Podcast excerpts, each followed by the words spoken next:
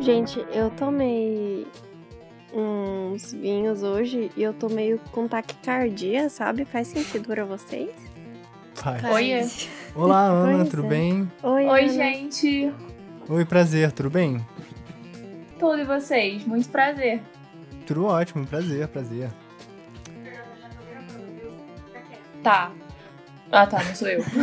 Não, não, Não era. Não, mas beleza, beleza. Mas então, a gente já tá gravando. É, se você Aham. for. Eu não sei se você vai ter como gravar o seu áudio aí separado, né? Mas Tô se você tiver. bobo. Ah, então tá Ah. ótimo. Não, então tá perfeito, perfeito. Oi, Ana. Você lembra da gente? Lembro, não, quer dizer, é de você eu lembro, porque teve um negócio que você botou fogo no cabelo de uma menina lá da escola, que eu não vou botar nomes aqui, né? Que não Meu tem Deus. disso. É. Clássico. É, a gente até, inclusive, já contou essa história aqui no podcast em algum momento, né? Não contou? Sim. É, Não, não, a gente contou no grupo. Ah, não, tá. Então. Aqui a gente nunca contou. Não, beleza. Eu acho que eu então não fica- lembro. Meu Deus. Mas depois você me conta, meu Deus. Fica o mistério então, fica o mistério então. Pois é. Cinério também botou o som pra gravar já? Eu? Não, o. o- Ah, Tá bom. botou. Não, beleza. Então estamos, estamos todos gravando, estamos todos bem, né? Tudo pronto. Sim. Sim. É, só tive um pequeno problema que o meu irmão de quatro patas, um deles, come- começou a querer brincar, mas já foi resolvido. Ah, uma interferência felina no podcast, como sempre. Não, canino. Ah, putz. Ah, não, não, mas eles são aliados. A gente já, já. A gente já abordou isso aqui. aí, gente? Alguém está afim de um caos? Caos! Caos! Caos! Caos! Caos!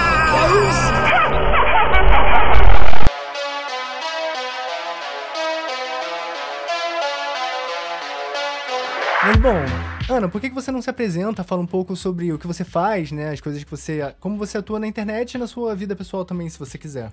Tá. É, Oi, gente, tudo bom? Eu sou Ana Angélica Assis, eu sou criadora de conteúdo. Nossa, que chique, eu sou criadora de conteúdo de lei da atração.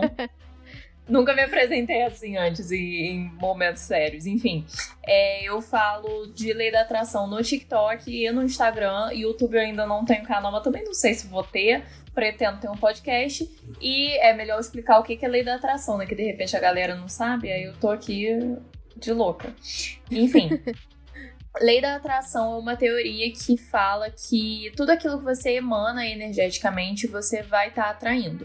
Seja falando, seja sentindo, seja fazendo técnicas de lei da atração, que são. é, você não precisa das técnicas, mas elas facilitam, são tipo um, um ritualzinho. Seja. Você pode atrair a partir da lei da atração pessoas, situações é, objetos. Então, tipo, você tem a condição de atrair, por exemplo, ah, um amigo de tal forma, é um emprego X, esse tipo de coisa. A gente consegue atrair qualquer coisa com lei da atração desde que a gente esteja vibrando da mesma frequência do que aquilo que a gente quer atrair. Acho que é isso. Ó, gostei da tua explicação, foi muito bem resumido. Obrigada. Nada? Eu não sei se você tá contextualizado aqui com o podcast, se a Maria te explicou quando ela te convidou, né? Mas a Hum. gente aqui, nós somos um podcast de discordianismo. O discordianismo, entre muitas outras coisas, ele tem uma relação muito forte com a magia do caos. Então, muitos episódios são abordando essa- esse tipo de magia, né? É, você tá familiarizado com outras formas de magia, como a magia do caos, o hermetismo, alguma outra coisa? Ou a lei da atração foi o seu primeiro contato com esse tipo de misticismo e prática? Cara, então, é... o mais próximo que eu já cheguei nisso é que eu tô num grupo no Facebook de Wicca. Mas é, é isso, entendeu? Eu não entendo muito nada de nada. Mas eu sempre gostei muito dessas coisas, assim, de você fazer alguma coisa pra, pra conseguir. Tipo, quando eu era mais nova, muito mais nova, eu achava muito legal a, a ideia da promessa, mesmo achando meio sem sentido, que tem no catolicismo, etc. E depois eu fui descobrindo simpatias que não chega a ser magia, né? Mas eu gostava muito disso e, e- e é isso, né? Esse universo que eu explorei. Alguém aí Bacana. da bancada quer dar alguma opinião sobre o que já ouviu falar sobre lei da atração, o que acha, etc? Eu quero. Vai. Eu tenho uma pergunta. Por que as pessoas que fazem lei da atração não tá todo mundo rico com o velho na lancha? Em Ai, Paris. queria. então, Muita gente faz esse tipo de pergunta, né? De tipo, ah, você, se você fala de lei da atração, por que, que você não ganhou na loteria e etc. Uhum. E lei da atração não é meritocracia, né? Vamos começar por Aham. aí. Que tem uma galera que acha que, tipo, porque eu tô falando pra você manifestar a vida dos seus sonhos, você tá morando na rua e você vai falar, agora eu moro num triplex no Leblon, e no dia seguinte vai cair a chave do céu. E não é exatamente isso que vai acontecer, né? O Uhum. negócio da, da lei da atração é que, assim, você tem que ter algumas. Você tem que de fato acreditar e você tem que correr atrás, sabe? É, Você não precisa. Não é assim, tipo, ah, vou. tô afirmando aqui que vou conhecer o velho da lancha e não sai de casa, sabe? Você tem que pelo menos ir aonde você acha que esse Atrás velho da do velho lancha da lancha. frequenta. É, Sim, exato. sim. Mas então, a lei da atração seria uma vantagem sobre todas as pessoas que estão procurando o velho da lancha, entendeu? Você tá já à frente na corrida. É tipo isso. Porque você tá manifestando essas coisas. É, mais ou menos assim, a lei da atração, eu quando eu comecei a estudar isso, eu ficava meio tipo, cara, posso usar a lei da atração, mas ainda tenho que correr atrás. Então, pra que que eu vou Uhum. usar a lei da atração, né? Não faz sentido nenhum. Só que Sim. é uma coisa, tipo, quando você torce o pé, por exemplo, o médico vai te passar uns remédios e ele também vai te passar repouso e fisioterapia. Se você Uhum. toma o remédio, faz fisioterapia, mas fica jogando futebol o dia todo, você não vai melhorar. E é exatamente Uhum. isso. A lei da atração não vai fazer tudo por você, mas ela vai adiantar o seu caminho de uma forma que, que Uhum. é isso. Entendi. Me preocupa um pouco, assim, isso de, de adiantar, né? Porque, mas até vai num ponto que você trouxe, né? De, ah, sei lá, assim, um dia a pessoa tá na rua e no outro dia ela tá num AP, num triplex, sei lá, enfim. E me preocupa parecer que essa pessoa tá à frente usando é, essas leis e tal, porque em algum nível eu não consigo desacoplar magia, sei lá, enfim, as coisas de um nível social também, né? E aí eu Sim. fico pensando que talvez pra uma pessoa, sei lá, branca e padrãozuda e Ela vai afins, lá lá lá, É, ela de fato já esteja assim à frente e que se ela Ai, sei lá, sabe? Mas faz sentido pra você de que também diz algo que é privilégio? Sim. Sei lá, tipo, se não tem algo a ver, sei lá. Não, com certeza. É, tem até um, um- uma parte de um dos livros que eu tava lendo que tava falando exatamente sobre isso, que assim, você vai ter algumas algum, alguns adiantos nessa corrida dependendo da condição social que você tem. Isso não tem como negar usando lei da atração ou não. Então, por exemplo, se você Uhum. É, nasceu milionário, você manifestar mais um milhão não vai ser tão difícil quanto pra gente que não nasceu milionário para manifestar esse um milhão, entendeu? Isso não precisa ser só socialmente, pode ser até, por exemplo, agora eu tô com 167 mil seguidores no, no TikTok. Pra manifestar mais mil, vai ser mais 10 mil que seja, vai ser muito mais fácil no TikTok, em que eu já fiz isso, isso já é mais fácil, já faz parte da minha realidade, do que no Instagram, por exemplo, que eu tô com 7 mil. São, são lugares diferentes, então com certeza a, a sua condição social vai interferir no que você tá fazendo, isso sem dúvida, mas é a palavrinha de esperança que a gente tá tentando jogar aqui, né? Acho que deu pra entender. Cinério, você quer, quer dar algum comentário? Seria como se fosse um- uma melhora na sua posição. Aquilo, digamos, vamos dobrar sua probabilidade de ganhar na Mega Sena. Dobrar a probabilidade de ganhar na Mega Sena não te dá muita chance de ganhar na Mega Sena ainda. Mas seria isso. Então, se você tá ruim, talvez você fique pareado com alguém que já tem uma vantagem natural. Seria mais ou menos essa ideia de vamos aumentar as probabilidades? É, é meio que por aí, porque assim, a gente, é, isso falando em termos de psicologia, eu sei que tem uma psicóloga por aqui, então me corrija, por favor. A gente, Sim. quando acredita em alguma coisa, a gente tende a ter é, comportamentos que validam essa coisa. Então, se você acredita que você é capaz de, por exemplo, ter um, um bom emprego e ganhar muito dinheiro, você vai é, ter comportamentos que, que vão atrás disso. Então, você vai se esforçar mais e toda essa coisa. Se você não acredita nisso, você vai ter comportamentos que te sabotam. E acreditar na lei da atração é muito importante porque além de você trazer essas coisas pra você, você vai ter comportamentos que te levam até esse lugar. Não sei se responde a sua pergunta. Perfeito, eu adorei o comentário que você fez agora e era nisso que eu ia entrar logo em seguida. Hum, adoro. Quando eu ouvi Ah. falar em lei da atração pela primeira vez foi através da minha mãe. A minha mãe, ela sempre foi espírita, né? E quando ela falava sobre lei da atração, ela passava uma visão de que era, funcionava mais ou menos assim. Ah, eu tô passando aqui na frente de uma concessionária de carros, eu tô vendo um carro que eu quero, e aí eu vou visualizar eu com aquele carro, eu tenho esse carro, etc. E você vai ficar visualizando isso até que se torne verdade. E eu, quando era mais novo, eu sempre tive uma visão meio tosca disso, de que isso era algo que não fazia muito sentido. Só que conforme eu fui estudando outras formas de magia, espiritualidade, como a magia do caos, etc., eu cheguei na, no que a gente chama de paradigma biopsicossocial, né? Que é, são interpretações de como essas coisas operam e funcionam que vão além do misticismo puro e simples e da, de explicações assim sobrenaturais, digamos. Uhum. Então, por exemplo, você alterar a sua percepção de algo através da forma como você organiza símbolos, palavras, etc., é algo que é central no discordianismo e, de certa forma, na magia do caos também. Então, quando você diz, por exemplo, que você acreditar em algo vai facilitar a forma como você se organiza e se comporta através da sua crença, né? Uhum. É algo que eu vejo como fazendo muito sentido. E eu ia te perguntar se era essa a sua visão, né? E como você já respondeu, eh, eu queria perguntar então outra coisa. Se você, quando você tá ali, por exemplo, ah, eu quero uma vaga no emprego, né? Se você for acreditar que você não vai conseguir, você vai se sabotar. Então Sim. é melhor que você acredite que você vá, né, vibrar positividade e vibrar confiança para que você aja de acordo e de fato consiga através das suas ações práticas.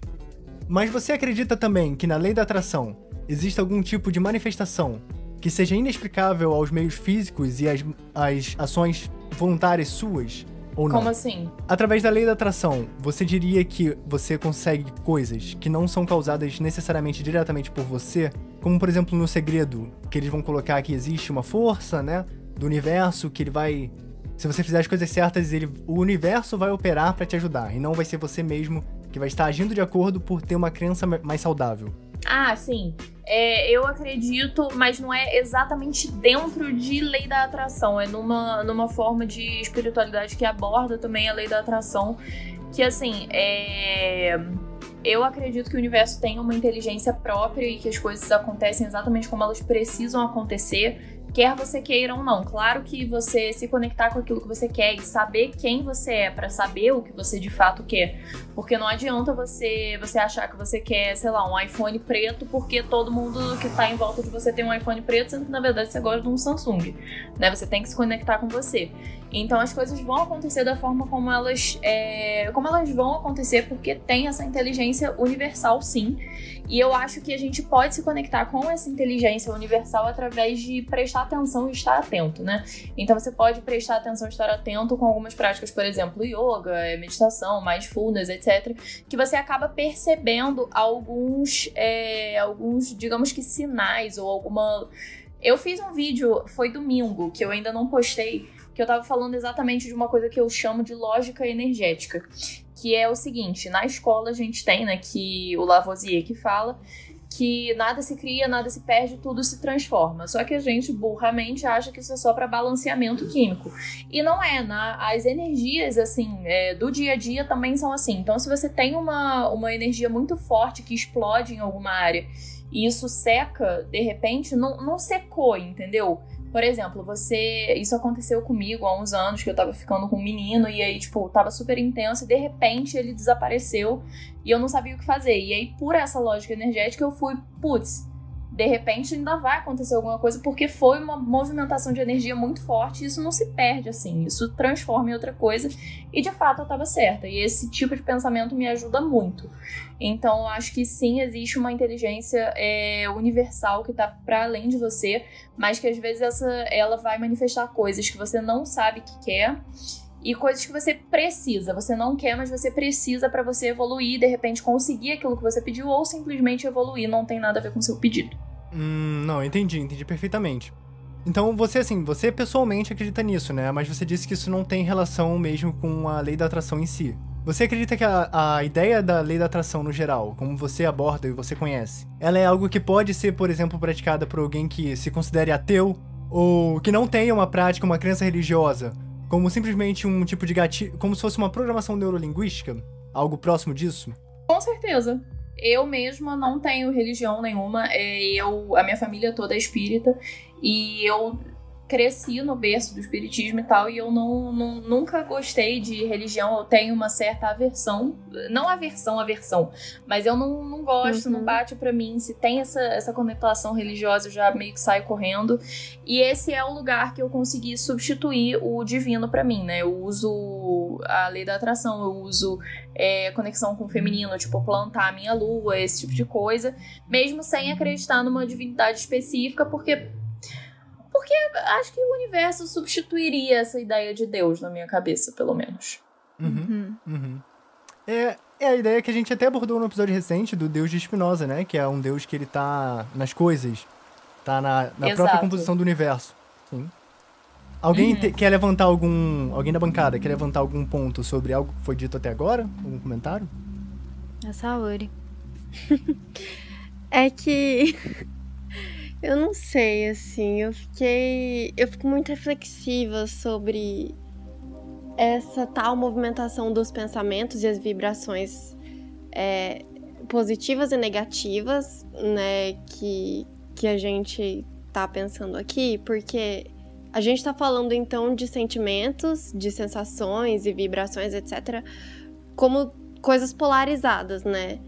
E para mim, né, tipo, a minha linha teórica pensa muito nessas energias psíquicas enquanto ambivalentes. De que o amor, o ódio, o medo, enfim, a raiva, a alegria, enfim, elas acontecem simultaneamente e não necessariamente tendo uma ordem, né? Mas de que um evento ele tem várias sensações, várias emoções, justamente porque a vida psíquica ela é um tecido, né? E esse tecido é constituído por várias fibras, várias linhas, enfim, eles se atravessam e por fim se transformam no tecido, né, propriamente dito. E aí que eu fico pensando em como que essas conexões elas vão se dar, né? Porque se a gente tá falando de atrair algo pensando em positividade, então, ah, eu quero, eu consigo, eu, é, eu sou grato, eu sou é, feliz, né? Então, por algo, e uhum. transbordando então essa positividade, eu fico pensando que a gente atinge um ponto que ele é interessante de discutir sobre positividade tóxica, sabe? Sim. Não que sim. você faça e afins, mas de como existe esse perigo para pessoas que estão fragilizadas e elas olham, é, enfim, essas leis, né, é, de, de assim atração mesmo, né, de como algo não como um disparador de movimento, mas de como algo de uma positividade tóxica que mais adoece do que qualquer outra coisa. E eu também fico pensando em como essa movimentação ela pode acontecer, porque partindo do pressuposto de que a ambivalência é, é algo que acontece, então quando a pessoa manifesta, ah, eu quero, sei lá, um, um celular preto, sei lá, um Samsung, um Apple e afins, ou qualquer outra coisa, a gente está falando também de atravessamentos psíquicos. E que talvez essa sensação negativa dela, assim, entre aspas, se dê por outras coisas que vêm da história dela, né? E aí de que ela não tá manifestando muitas vezes porque existem coisas, existem eventos psíquicos que estão por trás disso e que na verdade não é falta de positividade. Às vezes ela só não consegue mesmo por conta de algum algum problema, algum evento interno. E aí, como que é para você? Tipo, você acha que existe esse risco de positividade tóxica nesse meio? Se você já viu e tal? É algo que me deixa bem pensativa. Então, Saori, só pra. Uh, perdão, vai, só fala, pra. Fala. Eu queria ver se eu entendi exatamente o que você estava querendo dizer. Seria ah, tá, então como, como se a pessoa ela reprimisse esses aspectos negativos que são importantes para ela também. Seria isso? Agora o principal é. foco do questionamento. Prolixa. Sim, e eu tipo, sou. como é o merda, risco, hein? não, é como a o colocar da intenção, então, né? Disso, ai, ah, é, eu sou grato por, então eu quero tal coisa. Não que seja assim, né? Mas de ser algo de atração mesmo, de, de intenção. E aí, quando você coloca essa intenção, você tá colocando positividade nela, certo? Que é uma forma de energia e afins. E quando a Uhum. pessoa não consegue, será que não existe aí um risco de cair numa, numa po- positividade tóxica? Tá. Então, é, você tem toda a razão em tudo que você falou. Eu tive a impressão de que você é junguiana, estou correta? Não. Não. Né, é freudiana. Ah, O pessoal só quase lá. enfim. Sim, quase, É. bem perto. Enfim, é essa questão da de não conseguir, primeiro, alguma coisa que você tentou manifestar, a gente sempre tenta falar é, das crenças limitantes que a gente tem é, como ser humano mesmo. Então, se você acredita, por exemplo, eu tenho um exemplo muito meu que há um tempo atrás eu venho de uma família que todo mundo, assim, a minha família é completamente matriarcal. Eu não tive nenhuma presença masculina, praticamente. E todos os maridos de todas as pessoas, né, todas as mulheres da minha família, ou morreram, ou se separaram, ou alguma coisa assim, isso há algumas gerações. E aí eu cresci achando que tinha alguma espécie de maldição em cima de mim. E aí, em cima da família toda, e por que, que comigo seria diferente, isso era uma coisa que eu tinha. E aí eu acabava procurando relacionamentos que né, confirmariam essa tese de que não ia dar certo comigo também, etc. Era uma crença que eu tinha, e aí, junto com terapia, eu consegui me desfazer disso. Mas acontece, né? A gente indica sempre que a pessoa procure descobrir quais são as crenças limitantes dela.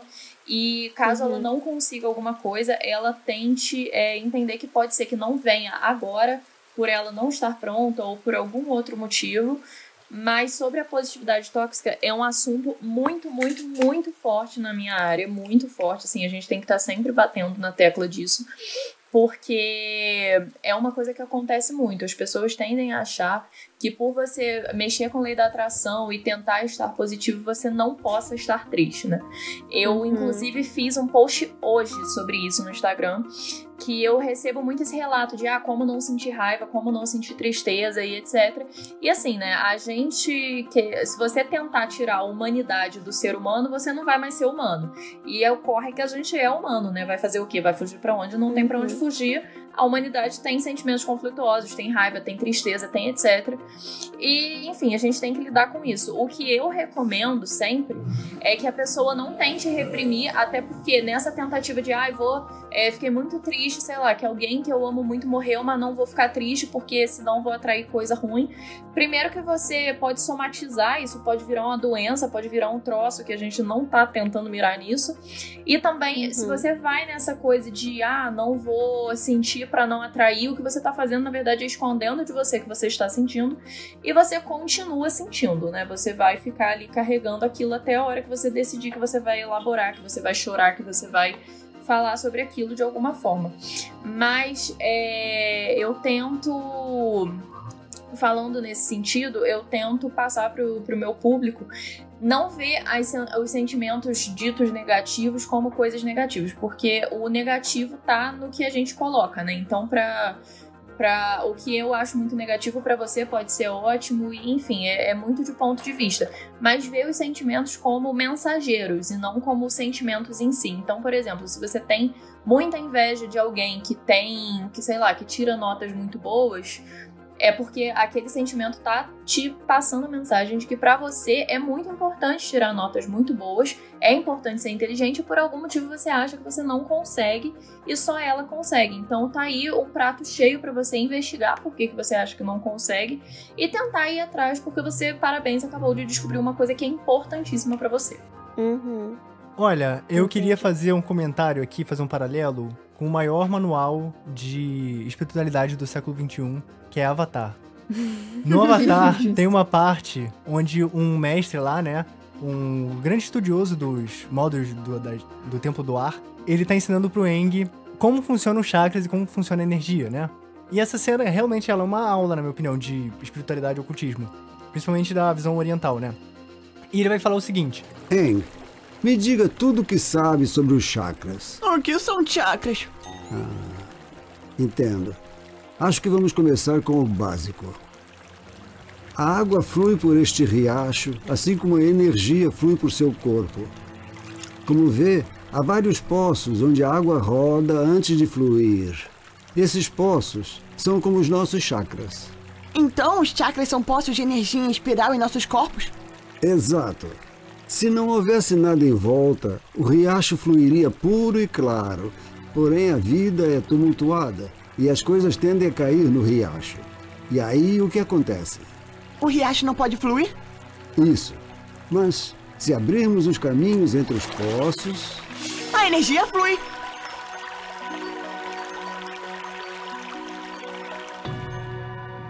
Há sete chakras em nosso corpo. Cada poço de energia tem um propósito e pode ser bloqueado por um tipo específico de bloqueio emocional. Ele mostra um riachozinho num- com uma série de poços. E ele vai falar que a energia que foi pela gente, né, é como água que passa por aquele, por aquele fluxo. E os chakras, eles são como os poços. Então, quando você obstrui uma passagem, né, essa água acumula ali. E, por exemplo, né, trazendo uma visão de budismo, no caso, você vai dar essa ideia de que o desapego ele é importante para você não reter as coisas. Então, quando você tá, por exemplo, ah, eu quero manifestar coisas boas, eu quero vibrar, ter um saldo positivo de vibração, né, no geral, se- é, mesmo que seja um positivo subjetivo, ao meu ver, Uhum. positivo, para que eu possa manifestar coisas melhores e agir de acordo. Só que aí, quando você se depara com esses sentimentos ruins, com essas energias ruins na vida, você vai ter duas abordagens para fazer isso desaparecer. Uma poderia ser bloquear o riachozinho de um lado do outro e deixar aquilo parado ali, e bloquear e falar, beleza, vamos esquecer isso daqui, não vamos lidar com isso agora e vamos deixar pra lá, que só vai gerar um acúmulo de água na metáfora, né? E vai gerar um acúmulo daquela energia ali que vai ficar apodrecendo, gerando coisas ruins, e vai impedir o fluxo por todos os chakras, né? Que ele faça o caminho completo e, e fique em harmonia. Ou você pode ter a abordagem que seria budista, que é não bloquear e impedir que aquilo ali flua, mas deixar fluir a água. Deixar que essa água vá embora pela correnteza. E isso seria uma. Traduzindo a metáfora, né? Você viver aquela, aquele sentimento, aquilo que tá passando pela água de fato. Então, pô, se é pra chorar, chore. Se é pra ficar puto, se deixe ficar puto. Só desassocie desses sentimentos, né?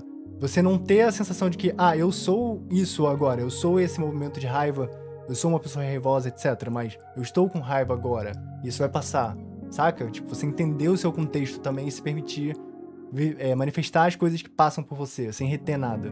E tem Exatamente. também a, a abordagem hermética, que, por exemplo, o ódio não é o contrário do amor. O ódio é exatamente o amor em graus diferentes, né? Uhum. Então você Uhum, A teoria da sombra simplesmente. do Jung é isso também.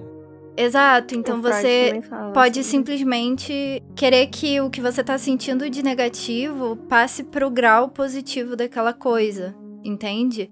Então, se eu tô com raiva, se eu tô frustrada, um dia eu posso sentir em grau uma coisa tão boa quanto o que eu tô sentindo de ruim, e isso é importante, sabe?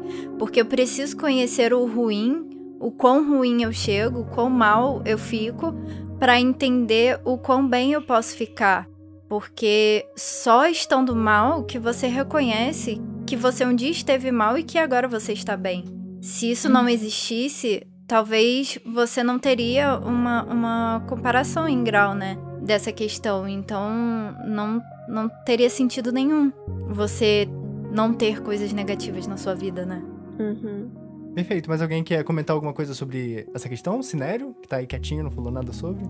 Ah, Ele tá quieto hoje, né? Milagre. Tá. é. Tem que aproveitar, hein? Porque é raro. É raro. Claro. o. Eu podia falar uma coisa, agora escapou per- pelos meus dedos.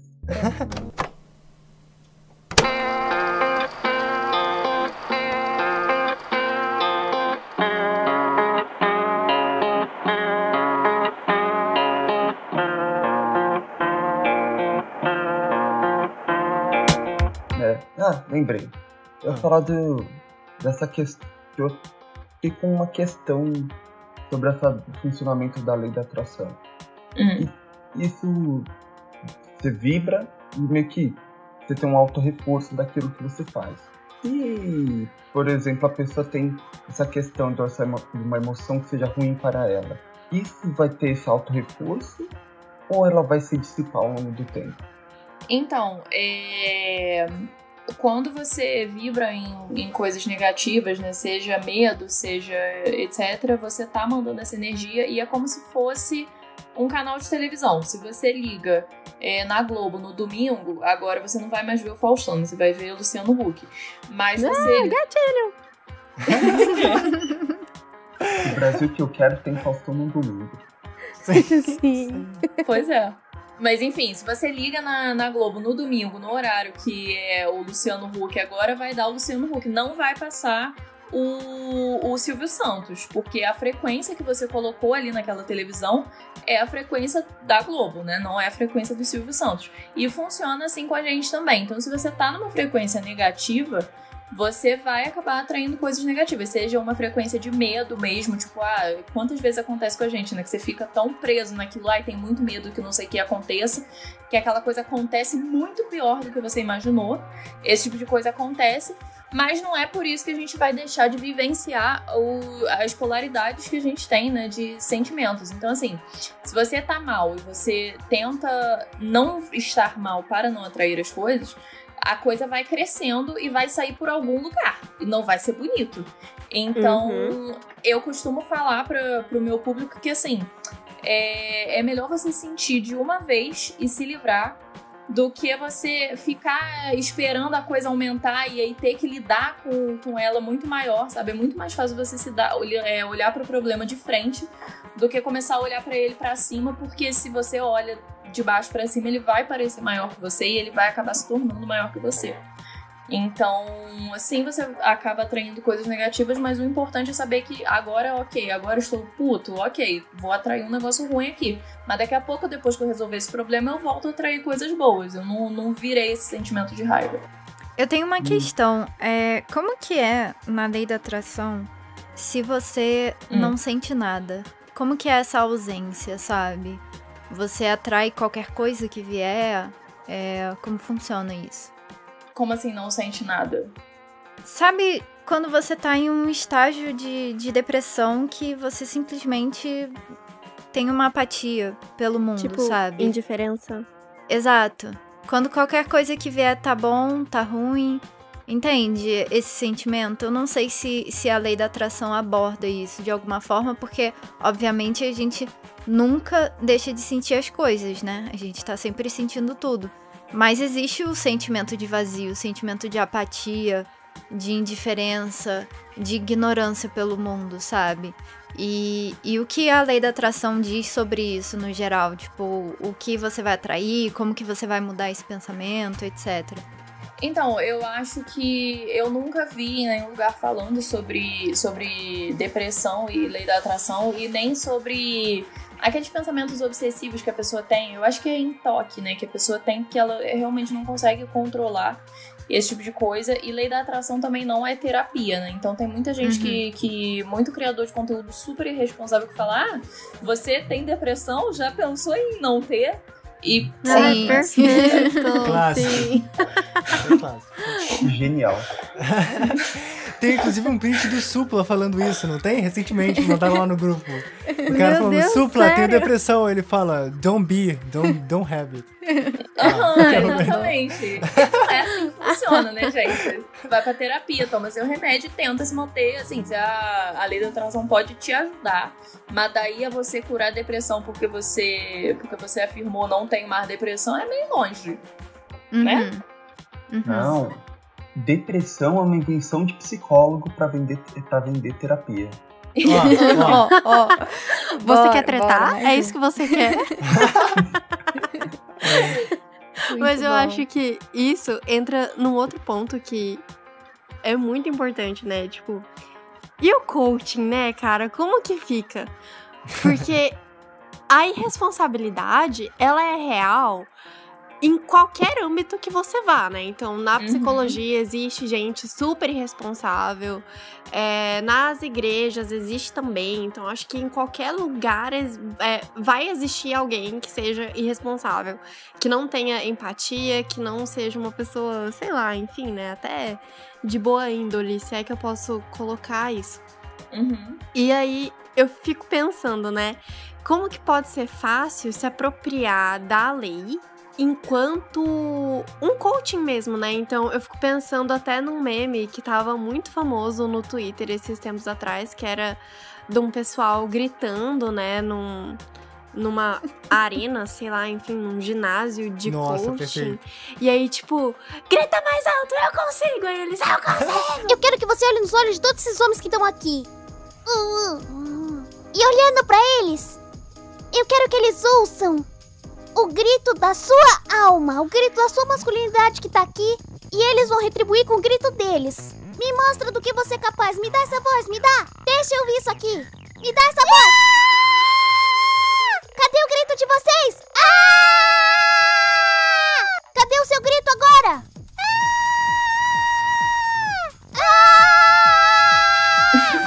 assim, eu sou um ônibus, eu sou um ônibus, sabe? Se eu acredito que eu sou um ônibus, eu vou ser um ônibus, caramba. Eu vou atrair todas as energias é, é assim, ônibusísticas do mundo e aí eu vou me tornar um ônibus. E como que isso é perigoso? Né? Então, de que, cara, isso que você tocou, de que, cara, lei da atração não é terapia, véi. Ah. Como que isso deve ser algo que você precisa reforçar, né? Tipo, é, fico pensativa, entre meu nós. Deus. A Sauri falando disso que eu sou um ônibus, eu pensei, eu sou. O quê? Sinério, Sinério, você é um ônibus. Ah, Sinério é uma máquina agrícola. Eu, Ah. eu na- Não, na verdade, eu não sou uma máquina agrícola. Eu sou uma HP12C e calculo juros muito, muito bem, hein? Muito bom. Cara, e é muito fácil você cair numa irresponsabilidade assim desse tamanho, sabe? Eu, inclusive, tem muito seguidor meu que falam as coisas tipo, ah, é, tenho depressão, meu namorado mandou me matar. Como eu afirmo Caraca. pra, pra ele parar de mandar eu me matar? E eu fico. "Meu Manda Deus." ele tomar no cu, que tal? Exato, você, você termina, mandar merda. Tem uma afirmação ótima é mandar merda, né? Que essa é ótima, funciona sempre. É sempre Homicídio é não, melhor né? que suicídio. Ó, eu Mas achei sempre é tem difícil discordar. não. É difícil discordar disso. Né? E sempre tem, assim, gente que acaba achando que, que por eu falar de lei da atração, eu sou da galera. Vocês viram o meme do transvacinados? Não. Pior que Não. não. Que isso? Putz, eu vi. Eu Sorte. Pois é, né? Pois é. Ai, O que meme do, do transvacinado é uma menina que tava com a camisa escrito que ela é transvacinado, que assim como tem gente que é, nasce num corpo masculino e se sente mulher e, portanto, é trans, ela se sentia vacinada num corpo não vacinado e por isso ela é imune. E acabou, ela se sente. Entendeu? Achei, achei conceito. É, assim, eu acho que é meme, porque não é possível ser, ser sério. Mas como teve gente idiota o suficiente pra cair na mamadeira de piroca, né? Vai ter idiota o suficiente pra ser transvacinado também. E assim, Sim. é. Não, né, amor? Sim, não. Difícil saber onde essa pessoa tava mirando, né? Tipo, o que, que ela queria exatamente Uhum. criticar com, com esse meme. Sim, Será que- Delicado. Acho que nenhuma resposta é, é boa. nenhuma. Nenhuma. Não, mas beleza. Hum, pode, pode falar, Saúde. Não, era só isso mesmo. Cara, tô reticente. Essa é nova, tô reticente é novo. Eu gostei.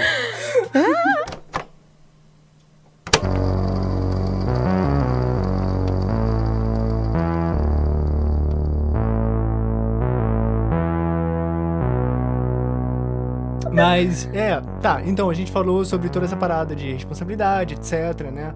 Beleza. Uhum. Uma coisa que eu tava é, em questionamento sobre a lei da atração no geral e com tudo que você falou até agora, Uhum. é, por mais que você tenha dito, né, que você tem uma abordagem que é mais psicológica, né, mais da ação da pessoa e como ela interpreta as coisas, etc. Uhum. Quando você fala de frequência, vibração, são termos que eles vieram ali junto com uma ascensão, né, do método científico, etc, do iluminismo científico, que foi quando a, a magia e a, a espiritualidade, a magia e a ciência começaram a se separar e muitas vertentes da magia começaram a atribuir termos do magnetismo e dessas forças mais eh, misteriosas da natureza para explicar fenômenos mágicos. Uhum. Depois de um tempo, essas explicações caíram por é, caíram por terra, que se fala? Acho que é, né? Aham. Caíram por terra. Tá esquecendo do português? Tô esquecendo português. Só que as vertentes de magia e espiritualidade continuaram usando esses termos como uma espécie de metáfora. Ou não. Uhum. Aí é que tá. Porque você vai ter muita controvérsia e são termos que, na minha opinião, são muito confusos. Porque quando eu era mais novo, por exemplo, e eu via esse tipo de termo ser usado, eu sempre imaginava que era algo literal.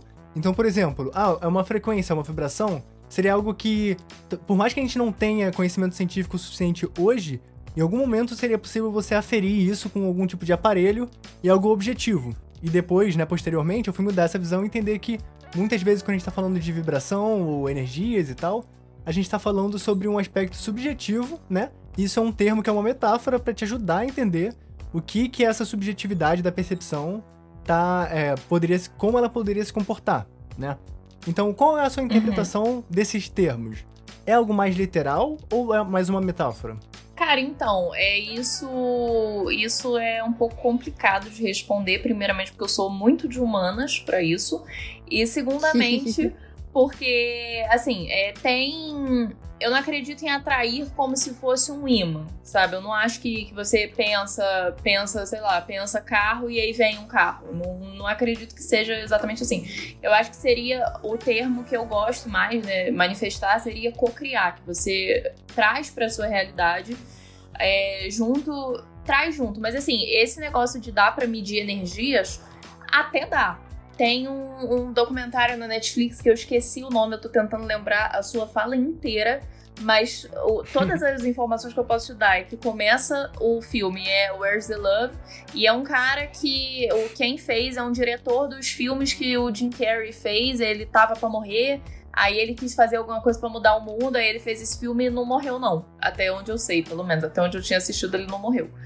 Mas ele vai medindo várias dessas coisas, sabe? Ele fala muito sobre positividade, sobre esses comportamentos, e ele fala sobre energias. E tem uma cena específica no documentário que é muito legal. Eu amo documentários, né? então assim, eu sou suspeita para falar. Que ele tá com um cientista, que eu não sei de que, é, é um cientista, que ele bota um eletrodo conectado ao cara e conectado ao, ao iogurte. Eu não sei se tem conectado ao iogurte, mas tem iogurte na cena e tem um troço para medir a energia.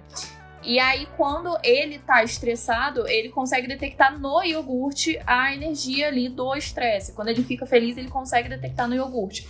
Então, assim, as coisas meio que se contaminam pela energia que você tá. Isso a gente consegue ver facilmente quando você tá com pessoas que, que que são meio vampiras energéticas, né? Você tá super feliz e aí você vê com aquela. Vai, sai, encontra, sei lá, com aquela pessoa e você volta para casa igual aquele, aquele meme do Bob Esponja que ele tá tomando um negocinho. tururu, sabe? Mas então, eu acho que é esse tipo exemplo que você deu é bom. Porque o para, é, uhum. uma das coisas que eu geralmente uso para explicar a forma como eu vejo, né? Esse tipo de coisa de energia e vibração é justamente esse exemplo do vampirismo. Então, por exemplo, uhum. quando você chega e tá em um ambiente, aí chega uma pessoa e ela começa a falar de um monte de problema, e aí tudo é problema. Alguém pede uhum. pra ela ah, o documento dela e ela, pô, que merda, você tá pedindo, você tá me oprimindo. Um e beijo aí... pra você, vó. então, exato. Isso é muito comum em gente velha. Tudo é um problema, tudo é uma merda, tudo é um estresse. E aí você ficar perto de uma pessoa que tá assim, nesse estado energético, digamos, né, entre aspas, Uhum. Isso vai afetar o seu, entre aspas, de novo, campo áurico. E você vai uhum. ficar também, tipo, com essa ne carga negativa. Só que a forma como eu vejo isso é que, literalmente, você ouvir, pelos seus ouvidos mesmo, né? Isso, o seu cérebro processar na sua percepção esse aspecto que é algo ruim, que é algo que para você remete à negatividade, isso afeta o seu estado de espírito e a sua percepção. E isso seria a energia e a vibração. Mas não que tenha nada além desses processos que a gente já conhece, saca? Mas seria uhum. só uma uhum. forma de você dizer e simplificar todo esse conjunto subjetivo da psique e da percepção, sacou? Você acha que a sua visão vai além dessa explicação ou estaria alinhada de alguma forma? Não, tá alinhada, mas eu acho que é como se fosse. É, como se fosse uma espécie de bastidores, sabe? Tipo, é, num primeiro plano, tá exatamente isso. Você com a, a, Maria, com a avó dela que tá só reclamando, e aí quando você reclama, aquilo cresce, né?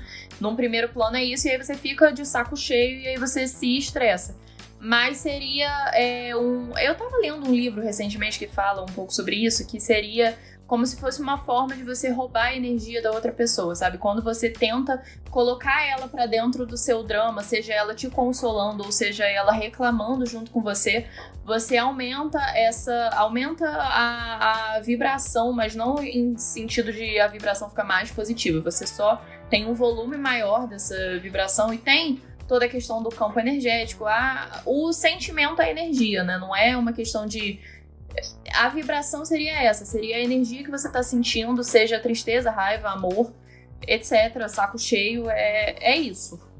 basicamente. Sim, eu acho que são formas semelhantes, né, de explicar talvez a mesma coisa. Uhum, uhum. Isso de vibração, energia, me, me vem uma questão que é interpessoal. Então, Uhum.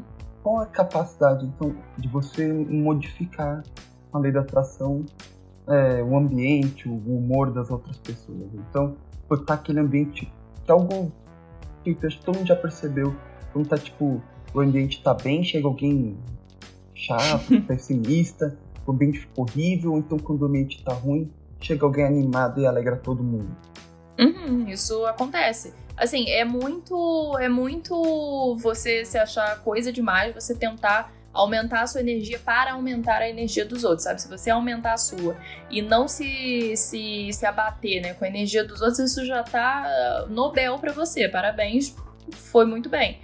Mas sim, acontece esse tipo de coisa, de quando chega alguém é, com uma energia diferente e isso é estar conectado com você, né? Eu acho que além de lei da atração, isso tem muito a ver com autenticidade, sabe? É você estar sendo verdadeiro com você e sendo quem você é, aceitando, estando feliz com isso, as pessoas percebem essa, essa vibração de você estar bem, essa aura toda, né? De você gostar de si, etc. E elas se sentem, acabam se sentindo mais à vontade para serem quem elas são ou estimuladas a serem uma versão melhor de si mesmas. E aí eu já não, não é exatamente dentro de lei da atração, né? Uma outra questão energética, lei da atração é mais tipo você tentar manifestar alguma coisa. Mas essa questão é mais uma questão energética de você acabar é, mexendo no campo do ambiente. Você tá bem e aí as outras pessoas ficam bem de ver que você tá bem, isso acaba gerando uma energia ótima, como se você fosse acendendo uma vela com o mesmo fósforo, sabe? Várias velas com o mesmo fósforo. É, isso acontece, isso é ótimo. E, e é isso, isso acontece e isso é ótimo. É, eu tinha visto nos seus stories, olha eu fazendo pesquisa, Maravilhoso. é, que às vezes você tinha dito pra não falar as coisas que você pretende fazer, né? Com e muita certeza. gente tem essa crença de tipo, ah, eu não vou falar senão não realiza. E justamente pra não atrair inveja, né, das pessoas. Aham. Você não acha que ser autêntico, ser muito animado também não possa atrair esse tipo de negatividade da pessoa? Porque eu vejo muita gente, eu sou muito assim. Eu falo o que dá na telha o tempo todo e as pessoas parecem ter uma inveja de que eu possa agir assim, de que eu consiga agir assim, sabe? E Uhum. aí elas ficam assim: "Ah, você é maluca", sabe? Não, eu não sou, eu Uhum. só tô fazendo o que eu quiser, né? E aí, como que é isso? Tipo, você só atrai coisas boas sendo bom? Como que é essa dualidade, sabe? Então, é, eu vejo de duas formas. São duas situações diferentes, na verdade. Quando você alguma coisa vai acontecer na sua vida, você conta pra outra pessoa e aí essa coisa não acontece ou acontece de uma forma meio esquisita, isso seria você abrindo uma coisa que ainda não aconteceu, ainda não se materializou no mundo físico, pra outra pessoa colocar a energia que ela quiser ou que ela nem tiver noção que ela tá tendo, porque às vezes você conta pra uma pessoa que tá preocupada, tipo, você conta pra uma amiga que você vai, sei lá, fazer um intercâmbio de seis meses pra um país que você não fala a língua. E aí ela fica feliz por você, mas ela fica meio preocupada, tipo, pô, como é que vai sobreviver, né? Seis meses sem, sem falar uma palavra dessa língua, e aí? E isso acaba contaminando. Mas ao ser autêntico, eu acho que, que assim, vai ter gente que vai ter inveja? Vai, né? Vai. Mas também vai ter gente que vai ter inveja da sua versão não autêntica porque acha que é autêntica e vai ter inveja de, de várias formas. Eu acho que na autenticidade isso acaba sendo diferente porque não é uma coisa que tá para acontecer. É uma coisa que já tá acontecendo. E claro que você pode ser é, infectado, digamos, por essa inveja do outro. Então pode ser que seja, sei lá, você tá lá vivendo sua vida, sendo você, e aí chega alguém e fala, ah, é, seja menos. E aí você seja menos, né? Você fique menos. E isso pode te afetar, com certeza, pode é, trazer algumas inseguranças pra você, mas aí é de você estar forte o suficiente pra conseguir enxergar uma crítica construtiva e uma crítica de inveja, ver o que, que vale a pena mudar ou não em você e, e ir de acordo com a sua cabeça, sabe? Você tem que estar muito dentro de si, muito centrado para conseguir trazer essas críticas. Mas é completamente diferente de quando você tá contando alguma coisa que vai acontecer, sabe? Porque a autenticidade você já é. Quer dizer, você tá sendo o tempo todo, né? Você tá buscando isso. E uma coisa para Uhum. acontecer tá é um castelo de cartas ainda, entendeu? E o que, que você Sim. faz quando gente demais sabe o que, que você quer? Que ainda não aconteceu, né? Tipo, É. Uhum. Então, geralmente é errado, é isso que acontece. Eu parei, recente esse movimento de eu parar de contar pros outros. Porque a coisa mais comum que acontecia na minha vida era exatamente a metáfora que eu usei nos stories. De estar com alguma coisa na cara do gol, faltar só chutar, eu espalhar pra todo mundo porque falta só chutar e aí eu levo o chute na cara. Aí eu Uhum. parei, é recente eu ter parado, é bem recente, tipo, esse ano eu parei. Uhum. Eu atribuo a uma outra coisa isso, e eu já vou puxar um gancho de uma pergunta que eu queria fazer. Eu atribuo que, assim, o universo ele tem um senso de humor, e é um senso de humor um pouco deturpado, que é o que tá, tem a ver com a ideia do discordianismo e da deusa Ares, né? Como sendo a, a deusa que rege o universo. Então, por exemplo, quando você tá lá, na porta do gol, e aí você vai e conta pra todo mundo, tipo, caraca, eu consegui esse emprego que é foda, vou ganhar bem pra caralho, vou sair da cidade, vou me dar benzão. Aí, tipo, faltando um dia pra você começar, você fala pra todo mundo. E aí vai e fura. Tipo, a empresa pega fogo, acaba tudo e você quebra a cara. Você vai ter que contar pra todo mundo que você tinha contado animadão. Que você tinha conseguido um emprego, que a empresa explodiu. E, tipo, isso é por causa dessa ironia do, do universo, né? Na minha eh, crença pessoal. Então, tipo, seria uma outra explicação pra essa- esse mesmo fenômeno, né? Eu tava até recentemente falando sobre isso aqui no próprio podcast, com a galera lá no grupo do podcast também, da, do Finord, né? Eu desenvolvi um método próprio de alterar esse lance de contar pras pessoas faz mal. E seria através da magia do caos, né? Olha. Que seria, tipo, pegar essa mesma energia que as pessoas estão depositando em cima daquilo e conseguir meio que catabolizar elas, tipo, alterar essa energia pra fazer isso alimentar a egrégora daquilo que eu tô querendo realizar, independente de qual energia seja, tipo, boa, ruim, etc. Então eu ando fazendo experimento de tudo que eu vou fazer, que eu tô planejando, eu tô contando pra todo mundo, saca? E vendo se isso afeta as coisas de verdade. E até agora eu vi que realmente tudo que eu tinha contado pras pessoas de fazer até o momento não nada deu errado. Ainda. Ainda. ainda. Tá- ainda está em processo de desenvolvimento. Só que, Às vezes eu acho que depende muito do meio também, sabe? Tipo, em que a gente tá. Porque. Ai, eu não sei, mas às vezes parece que tem. Que tem pessoas específicas. Sabe? Sim. E parece. E, e para mim, assim, tem muito um apito, assim, de. Pra quem eu não posso contar. De Pra que existe um grupo seleto de pessoas pra quem eu posso contar, ou até mesmo pedir conselho se vale a pena ou não. Uhum. E, e tem aqueles que, caramba, é, é esse lance de, de vibe, assim, sabe? Você chega perto e fica. Hum, então, né? Pra você não dá pra contar. Aqui a gente não tem Exato. essa opção. Aqui é roça, você contou pra um, Ah. contou Conta pra pra cidade todos. inteira. é, então, Exato. a- o foco lá desse método que eu falei seria tipo você fazer um vampirismo reverso. Então, a pessoa ela tá emitindo um sentimento Hum. de, de inveja de algo que você falou. Então, você vai vampirizar essa inveja e você vai, né, usar isso pra transformar a sua. Porque não sei se você tá familiarizado com o termo egrégora, né? Mas é um conjunto de ideias de crenças Não. compartilhadas. Então, quando duas pessoas compartilham uma Uhum. crença, essa crença vira uma egrégora. Então é algo que essas duas pessoas podem somar Uhum. coisas desse conceito e compartilhar. Então quando um terceiro vem e ele tá injetando algo negativo naquilo ali, se a egrégora, a soma do restante da egrégora for superior ao que essa pessoa tá, tá depositando, você consegue transformar o que ela depositou no restante da egrégora também. Mas enfim, isso é um conceito já de magia. E aí a pergunta que eu iria fazer, que eu falei que eu ia puxar, é que eu pelo menos Hum. percebo, né, tanto quanto com, contigo, quanto com diversos outros convidados que a gente já trouxe aqui, que são de outras vertentes de espiritualidade, magia ou práticas mais psicológicas, etc. É que geralmente essas vertentes todas, elas vão abordar coisas e métodos muito semelhantes, como mesmo essa parada de não contar, não pensar sobre, etc. Ou a forma como agir. Uhum. Só que elas vão dar explicações diferentes, né? Elas vão dar é, explicações diferentes do porquê essas coisas acontecem. E eu queria levantar tanto pra Uhum. você que é a convidada, mas também pra bancada, é, o que, que vocês acham disso? Quais são as semelhanças e as diferenças principais que vocês notam das outras vertentes, das outras coisas que a gente já abordou aqui no podcast, por exemplo, para a lei da atração? Gente, ó, é, eu vou falar sobre outra coisa. Aquelas. Pera aí, rapidão. É, isso que a gente tava falando sobre a vibe da pessoa que a gente sente tal, e que aí, hum, não posso contar. Isso me lembrou de uma coisa que a minha avó sempre falava. Tipo, sempre. Ela sempre falava que quando a gente saía de casa e aí alguém te elogiava, só que você tinha essa sensação de que de que não, Não era era um verdade. elogio sincero. Ela falava que a Uhum. gente tinha que, na primeira oportunidade, tipo, a gente tinha que soltar pro vento as seguintes palavras. Pera. Tinha que falar assim, beija com o dele. E, e, cara, teve uma época que eu falava muito isso, velho.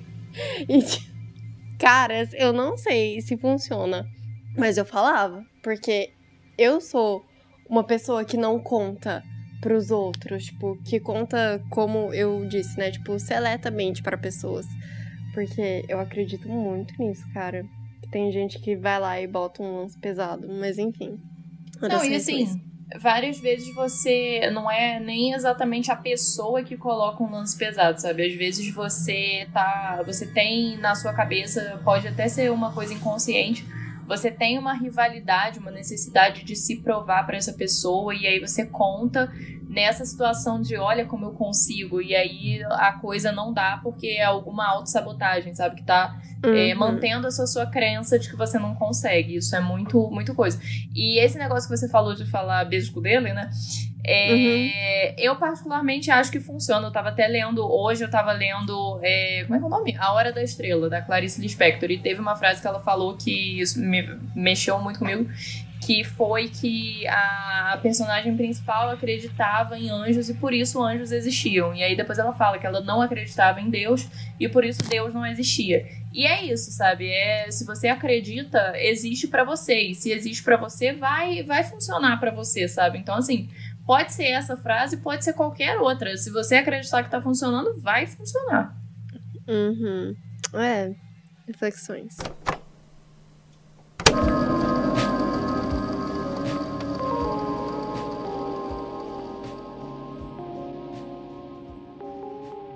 Então, e essa frase que você acabou de falar e tal, e todo esse último diálogo que vocês tiveram sobre, tipo, ah, se você acreditar que, que vai funcionar, vai funcionar, etc. Isso é muito semelhante com o que a gente tem, por exemplo, em Magia do Caos, ou em Hermetismo. E aí, por isso que eu tava levantando aquela pergunta, né? E eu queria saber a opinião de vocês. Porque eu vejo que, assim, todas. Eu não sei se isso é algo que é só pra mim, se é uma maluquice da minha cabeça, ou se vocês também notam isso. Mas eu vejo que parece que todas as vertentes desses tipos de práticas estão falando das mesmas coisas com nomes diferentes. Inclusive, tipo, todas as religiões que você conseguir encontrar na vida. Porque eu nunca encontrei uma religião, uma prática mística, espiritual, etc., que fosse diferente da, da outra. Eu também acho. Eu acho que a diferença mesmo tá em restrição, seja restrição de coisas que você pode ou não pode fazer, ou coisas que você pode ou não pode usar. No sentido de coisas que você pode ou não pode fazer, algumas religiões é, você não pode, sei lá, cortar o cabelo, em festa, beber, etc. Mas em restrição de Uhum. coisas que você pode ou não pode usar, seriam, por exemplo, é, alguns. Eu não sei muito de bruxaria, mas alguns feitiços específicos que só podem ser feitos com, com tal tal planta, tal pedra, tal cristal, tal tal coisa, sabe? Eu acho que tá aí. E a lei da atração, por não ser uma instituição tão, tão forte assim, não tem tanto isso, sabe? É mais do que você pensa e do que você. Não tem essa especificidade, de ser tipo, ah, você tem que fazer afirmação meia-noite e 15, ou você não pode ir em festa. Não tem nada disso, é só uma. É mais um estilo de vida. Eu acho que tá aí a diferença entre lei da atração e as outras coisas. Então, é, eu acho que reformulando um pouco o que eu tava dizendo, eu acho que assim, as vertentes diferentes, ela- u- elas usam dogmas diferentes e restrições diferentes, mas os mecanismos que elas estão explorando pra obter esses resultados que elas dizem obter são os mesmos. E talvez por isso que esses resultados aconteçam, saca? Acho que assim, se você... Porque como até mesmo você disse na questão da lei da atração, né? Que eu achei to- toda a explicação que você deu muito semelhante às explicações que a gente tem na magia do caos. É, e a magia do caos a gente vai colocar aqui, por exemplo, não importa se você acreditar que o cristal de tal cor ele tem uma propriedade mágica que um deus deu pra ela e por isso eu consigo usar pra tal coisa, ou se você só acreditar que se sugestionar isso vai fazer com que funcione. Se você der qualquer explicação de fundo, o importante é que você Uhum. use um mecanismo. E esse mecanismo, independente de qual seja a crença por cima, ele sempre vai funcionar. Sim. Uhum. Deixa eu ver se eu entendi. Então, não importa a religião ou a crença que você tenha, mas se você faz aquela prática é, de acordo com o que você crê, tipo, colocando então aquela intenção, ela vai acontecer. É isso? É, não nesse, assim, eu não vou advogar necessariamente se funciona ou não. O que eu tô querendo dizer é que to- parece que todas as práticas, elas usam os mesmos mecanismos com Ah, tá, nomes e entendi. explicações diferentes, entendeu? Hum, Agora, ah, sim, a- a efe- o Uhum. nível de efetividade de cada um já é flutuante. Sacou? Uhum, Né? entendi. Eu acho que uma coisa interessante disso fazer um paralelo com coisas técnico, tecnocientíficas.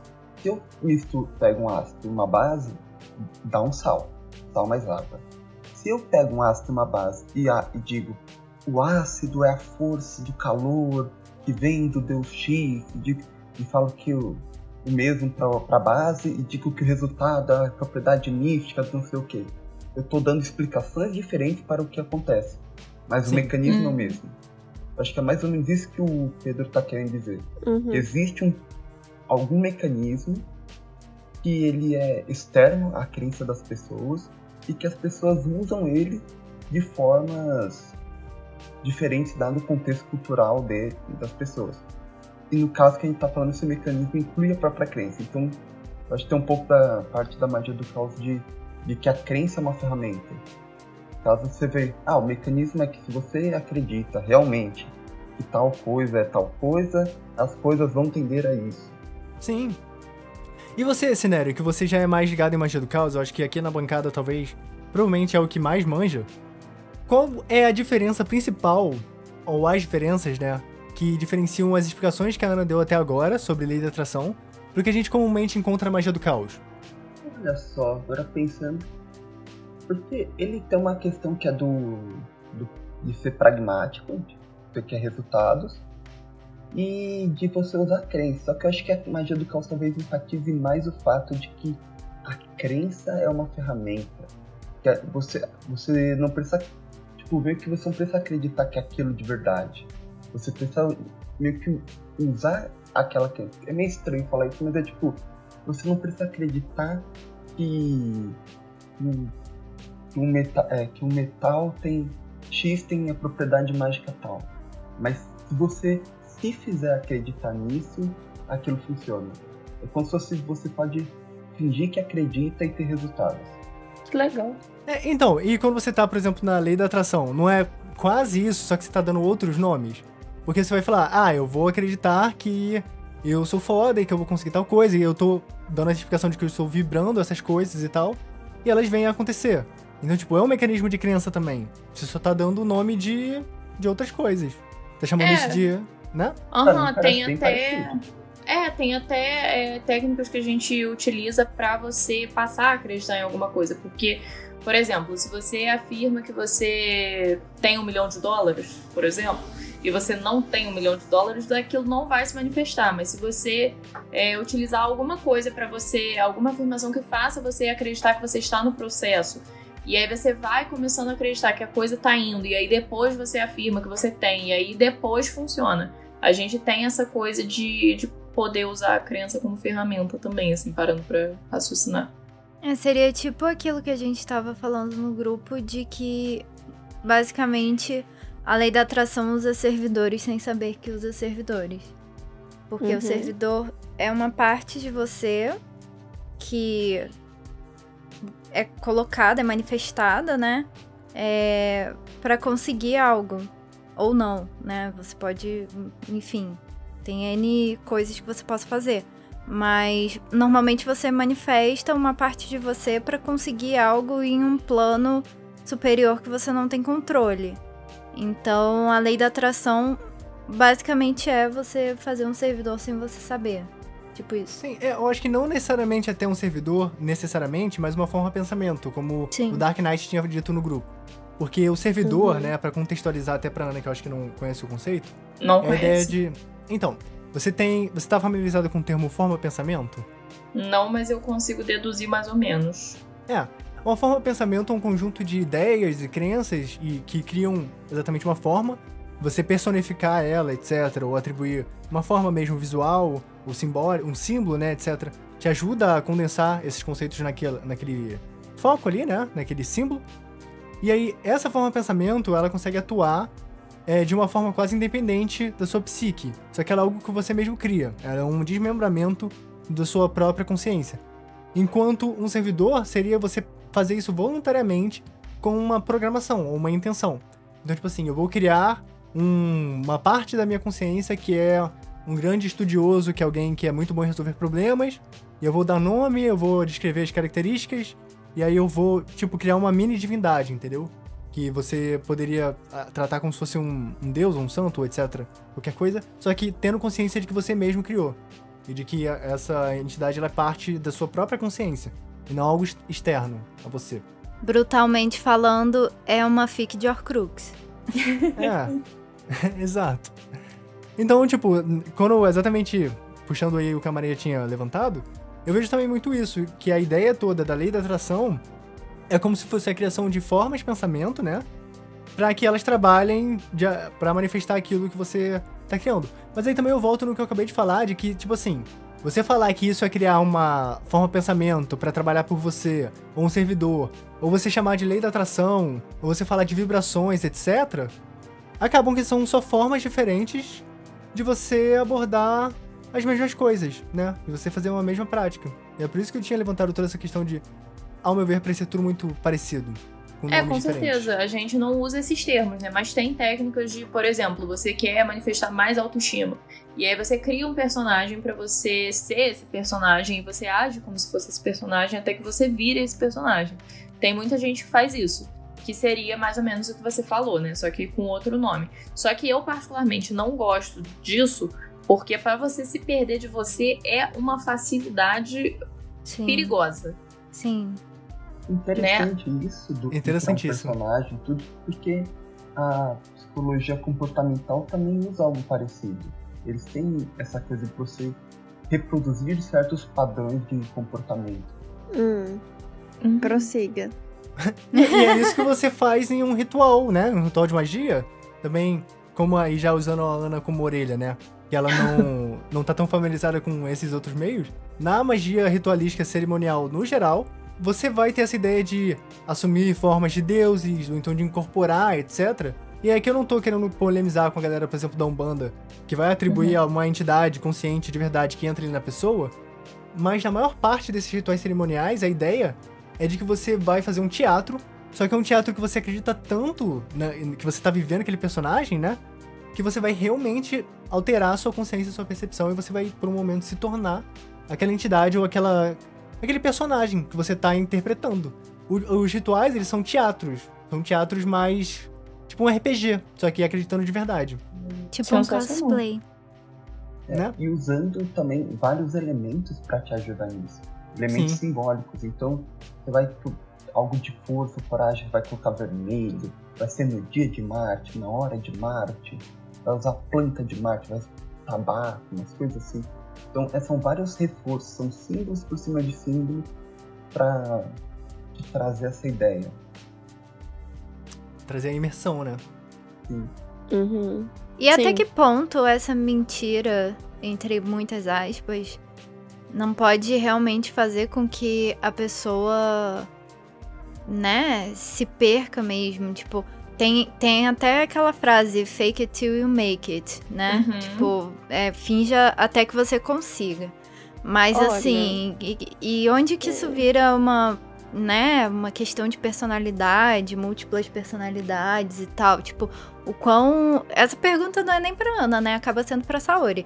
Porque quão fácil é isso, sabe? Saúde. Então, usando é, a psicologia comportamental que o Cenário trouxe, não seria uma questão de se perder num personagem, né? Então aí a gente vai precisar fazer duas divisões. Uma é de um transtorno, né, psicótico, de múltiplas personalidades, etc., que de fato existe. E outra coisa é a gente estar tá falando sobre interpretação, né, sobre papéis e etc. É, bom, aí a gente existe. É, buguei aqui. Aí a gente vai pensar em duas coisas, né? Então, Psicanaliticamente, a gente poderia falar sobre a atuação da histérica, né? Então, de que até o Lacan coloca que a histeria também pode ser chamada de amascarada, justamente porque ela vai se manifestar usando de máscaras, véis, né? Então, a mulher histérica, é, eu tô colocando a mulher porque é o que a gente mais encontra na literatura freudiana e afins é, a gente vê que ela, por si só, tende a tentar se encaixar num papel para que então ela reivindique esse falo. E muitas vezes ela vai colocar tanto essa máscara que ela de fato vai se ver enquanto enquanto alguém que é isso. Então ela tá atuando para que ela consiga reivindicar esse falo, sabe? Para que então ela consiga gozar desse lugar de alguém que que é aquilo que ela quer aparentar ser, né? E aí, colocando isso agora de um ponto de vista da psicologia comportamental, a gente pode pensar nos esquemas de, de contingência, né? De reforçamento. Porque, por exemplo, a gente vai pegar uma pessoa que ela é introvertida, mas que ela quer muito ser alguém extrovertido e que conta piadinha e tal, e piadocas. Tem até um amigo meu que tá nesse. que tá tentando se reforçar nesse, nesse tipo de esquema de emparelhamento aí, né? Que é assim, a pessoa vai lá, ela estuda, né, a, é, as piadas dela e tal, e aí ela treina o suficiente para chegar num jantar e aí ele vai lá e conta essa piada. Todo mundo vai rir, certo? Certo. Então a chance de que ele repita esse comportamento no próximo jantar é muito mais alta do que se ninguém tivesse rido. E aí ele faz isso de novo com outra piada no próximo jantar. Aí as pessoas riem. No próximo, talvez as pessoas não riam. Mas como anteriormente já tinham rido, isso automaticamente vai se transformar num reforço intermitente. Ou seja, uma hora tem reforço e na outra não. E no reforço intermitente, a probabilidade de que a pessoa continue apresentando aquele comportamento para que ele consiga a consequência da risada é muito maior do que se ele tivesse sido, em, entre aspas, várias aspas, aliás, punido Adestrado. no primeiro, ou seja, sem a risada. Então aí, o que que acontece, né?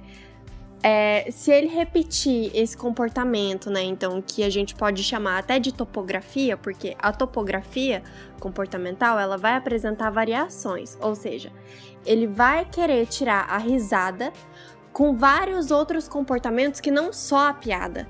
Então ele vai encontrar outras formas de receber aquela consequência da risada. Então a partir disso ele vai modulando a personalidade dele. Então, vai chegar no momento em que aquilo vai se tornar tão natural que vai ser chamado de pessoa, sujeito, ele. Entende?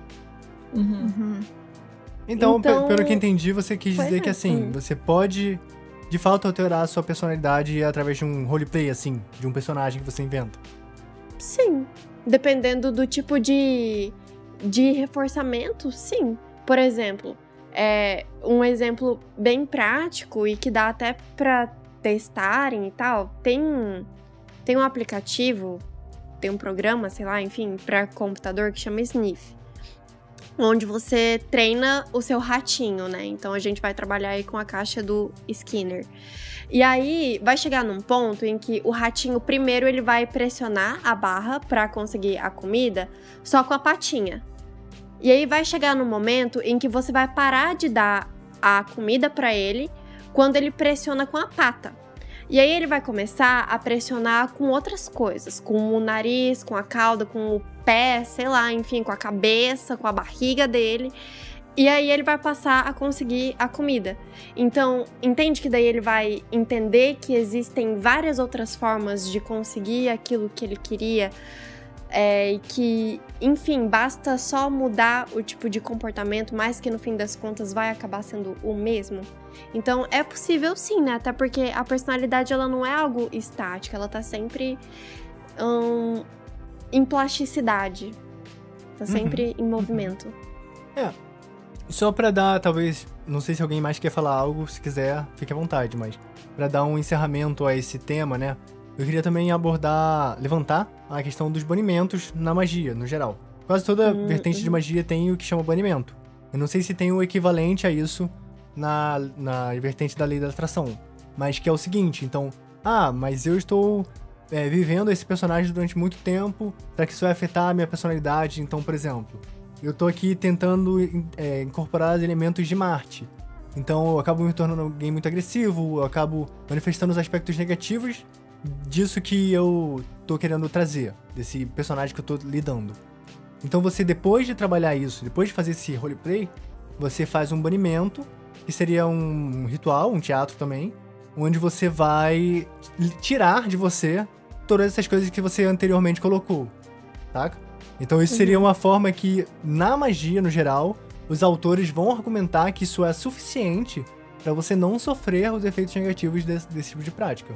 É, o que, que vocês acham disso? Cara, eu acho é, sensacional e necessário. Em Lei da Atração, eu pelo menos nunca vi nada disso, porque justamente as práticas que são de você é, se tornar outro personagem não são tão usuais assim. São mais técnicas que, que a galera bota na internet. Não tem muito assim base e tal, justamente por ser uma coisa muito fácil de você se perder. Você acaba é, tendo os pensamentos do personagem e comportamentos e você se perde de você.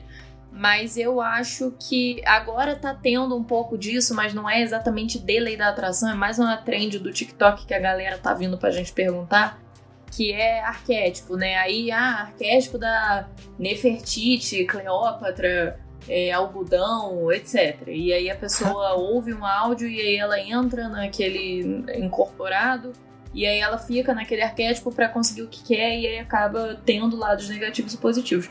Mas eu nunca vi, justamente por eu não entrar muito nisso de arquétipo, porque eu não sei muito sobre, é, e eu acredito muito mais em você conseguir as coisas sendo você, porque eu acredito que se você estiver alinhado com você, o que vem é seu mesmo, do que você fazer um personagem e conseguir as coisas pro personagem, você não é aquilo, e enfim, uma hora o teatro cai do que qualquer coisa. Então, é, em Lei da Atração eu pelo menos nunca vi.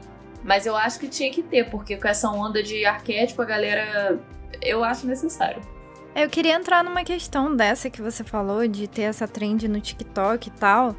Tipo, a gente tava até falando esses dias que é, a gente tá observando um new new age, né? Da, da, da magia, né? Parece que a gente voltou aos anos 60 com o Instagram e com o TikTok, né?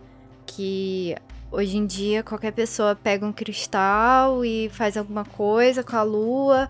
A gente Uhum. viu também é, gente querendo banir a lua, né? Foi uma parada dessa, sei lá, uma doideira assim. As Wiccas amaldiçoaram a lua. É, No algo TikTok. do tipo. É. Então, como, como que tá sendo, assim, pra lei da atração, esse New Age, anos 2000? Cara, então, essas coisas que são muito, muito fora da casinha demais, eu, particularmente como Ana Angélica, eu simplesmente ignoro.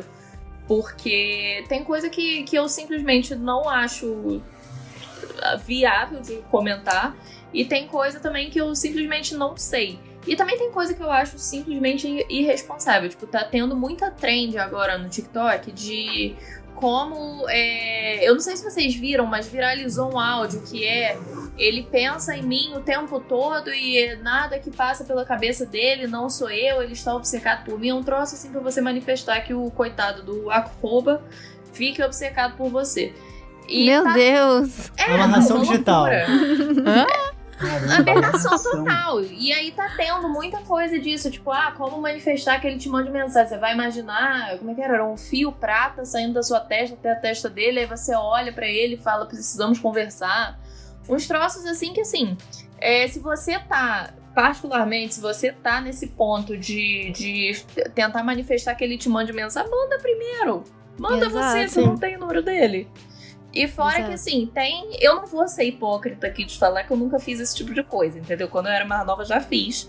Mas hoje em dia eu penso que, assim, se você tá, tá num nível de desespero que você tem que usar técnicas é, para manifestar que a pessoa vá falar com você, puta que pariu, cara. Pelo você amor de levanta, Deus, arruma né? suas coisas e sai. Né? Isso, Puta que pariu. isso, isso me remeteu a um lance que o Dark Knight sempre, sempre lembra, assim, que era de uma pessoa num grupo do Facebook e aí ele chegou assim, ah, alguém tem é, tem uma magia, sei lá, pra eu passar no Enem. Aí a resposta, velho, vai estudar, caralho. É assim que se passa, entendeu? E de que às vezes o risco das trends é, é esse, mas ao mesmo Uhum. tempo também é a forma de muita gente começar na magia.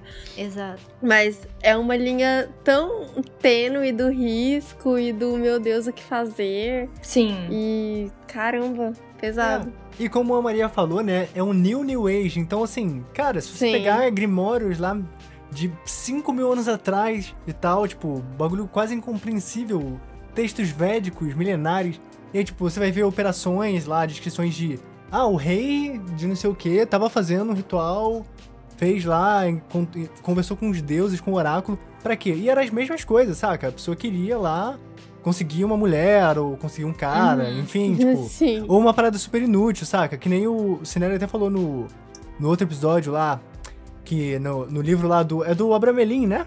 Que teoricamente é um texto medieval, tipo, antiquíssimo, super refinado, que o cara faz, tem lá magia pra fazer aparecer pão, saca? Tipo. Então você sempre vai ter é, esse tipo de coisa, independente da prática. A gente só tá vendo uma. Uma roupagem pós-moderna pra esse mesmo tipo de comportamento que é da humanidade. Né? Sim, Independente da criança. Então, Cara, então daqui a ideia. mil anos, o TikTok vai ser um grande grimório. É sobre isso. Nossa, super Eu tenho pode. Super pode.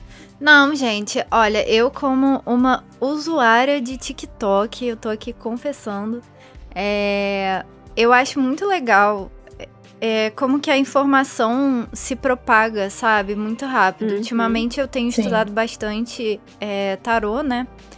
E obviamente o TikTok sabe disso, o TikTok sabe disso há muito tempo, né?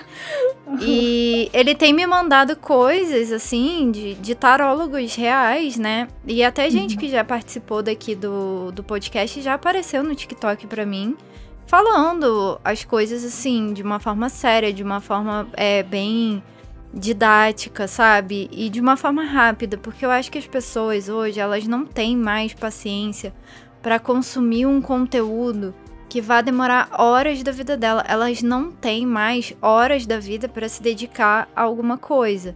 Então Uhum. tem que ser tudo muito rápido, muito simples, muito sucinto, sabe? Não é igual a mil anos atrás que você era um rei de sei lá onde que ficava o dia inteiro coçando o saco e podia estudar magia, sabe? Uhum. Hoje em dia Uhum. todo mundo tem boletos bem cringe pra pagar, né?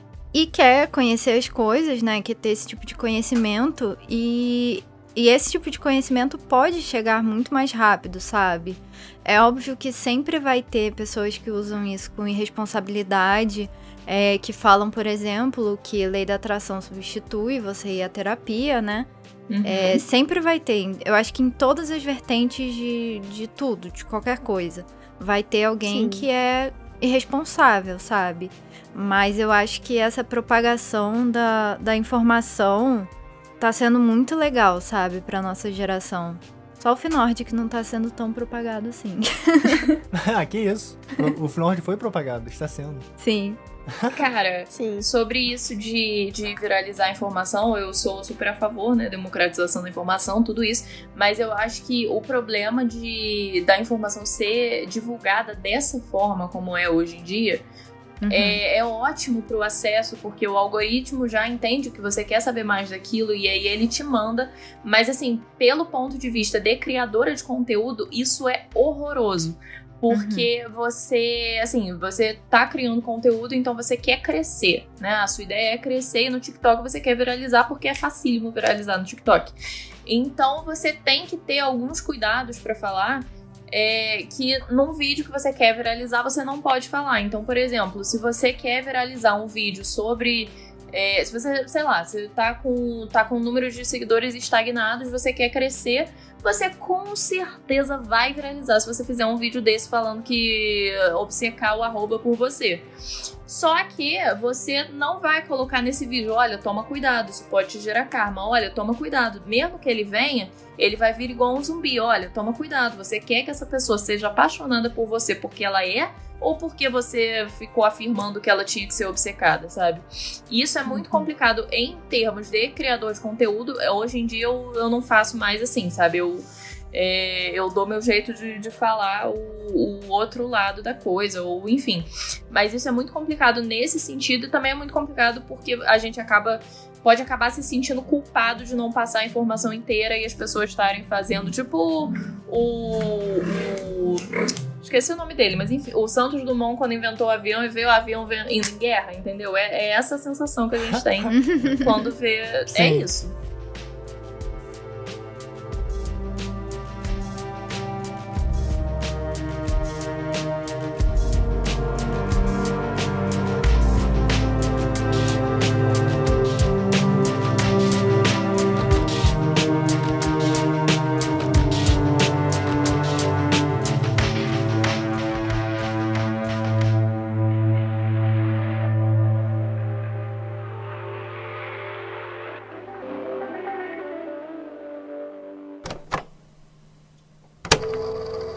Gente, adorei. Vocês querem é, dar mais algum comentário, algum questionamento, alguma conclusão antes da gente finalizar, porque já tá dando nosso tempo? eu boa. queria dizer que eu tô muito feliz em conversar com você, porque eu confesso que eu vim pra gravação com o cu na mão, assim, sabe? Tipo, de medo de puta merda, e se a lei da atração for um coach? Eu tava muito com esse medo, caras, meu Deus. E assim, felizmente existe responsabilidade, né? Pra mim ainda tem coisas que são meio que estão meio turvas, porque, enfim, não. Não, mas tem o coach quântico mesmo, desiste. o coaching quântico é real. real. Uhum, é real. existe. Inclusive, quando a gente falou de frequências e tal, eu pensei, meu Deus, vem o coach quântico. Querer mensurar aqui as frequências. E aí, enfim, mas estou aliviada. Ai, Engraçado, eu só pensei no Tim Maia mesmo.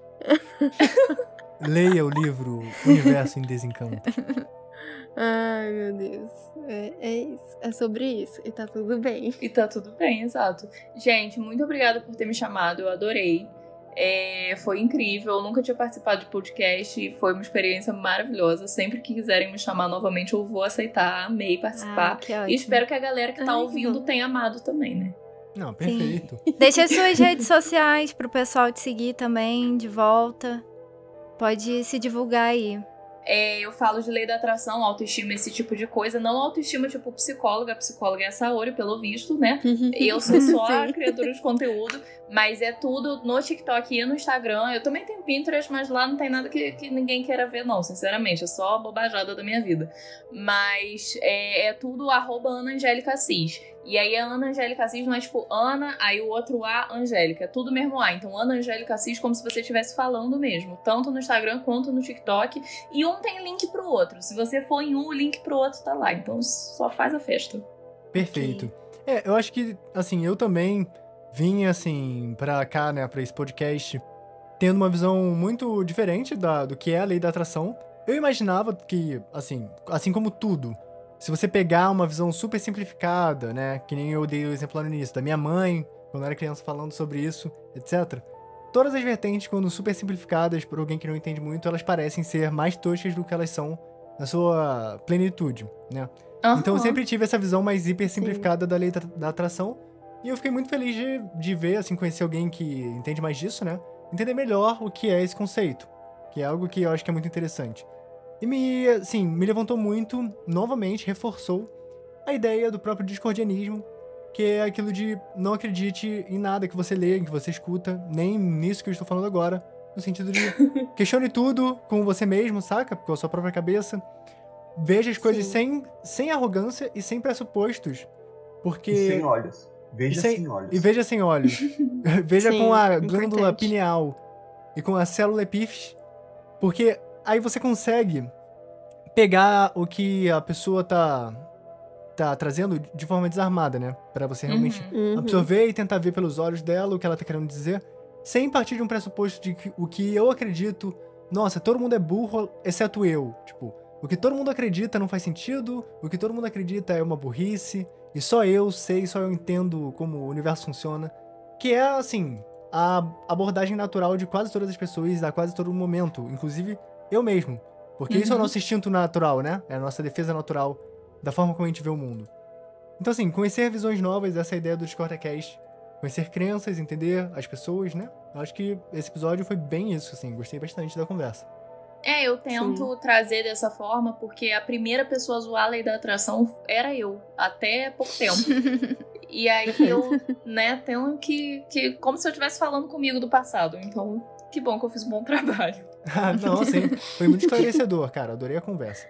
Sim, Sim, foi bem legal. Eu também.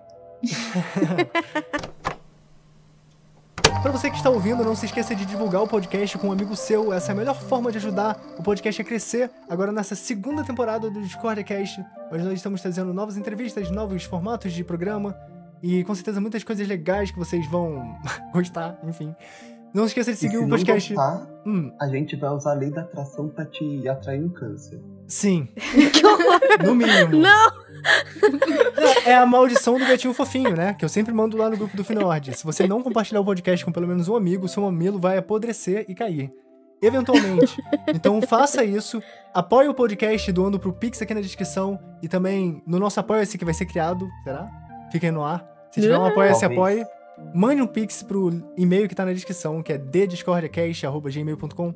E você também pode mandar uma dúvida sua sobre qualquer dos temas que a gente aborda aqui, que eventualmente nós vamos responder em um episódio feito especificamente para isso. No Instagram a gente é arroba discordia... Disco... No Instagram a gente é arroba discord underline... Não, porra, eu esqueci qual é o nome. The Discordia.cast. Não, não, não, não, não. No Instagram o nosso Pera, arroba é arroba discordia.cast. No Facebook nós Isso. somos Discordia, Filosofia Discordiana. E no YouTube é youtube.com.br Discordia TV. E é isso, a gente se vê na próxima. Uhul! Não puxa a amarela. E não alimente os Teletubbies. Eu amo. E assista Chaves.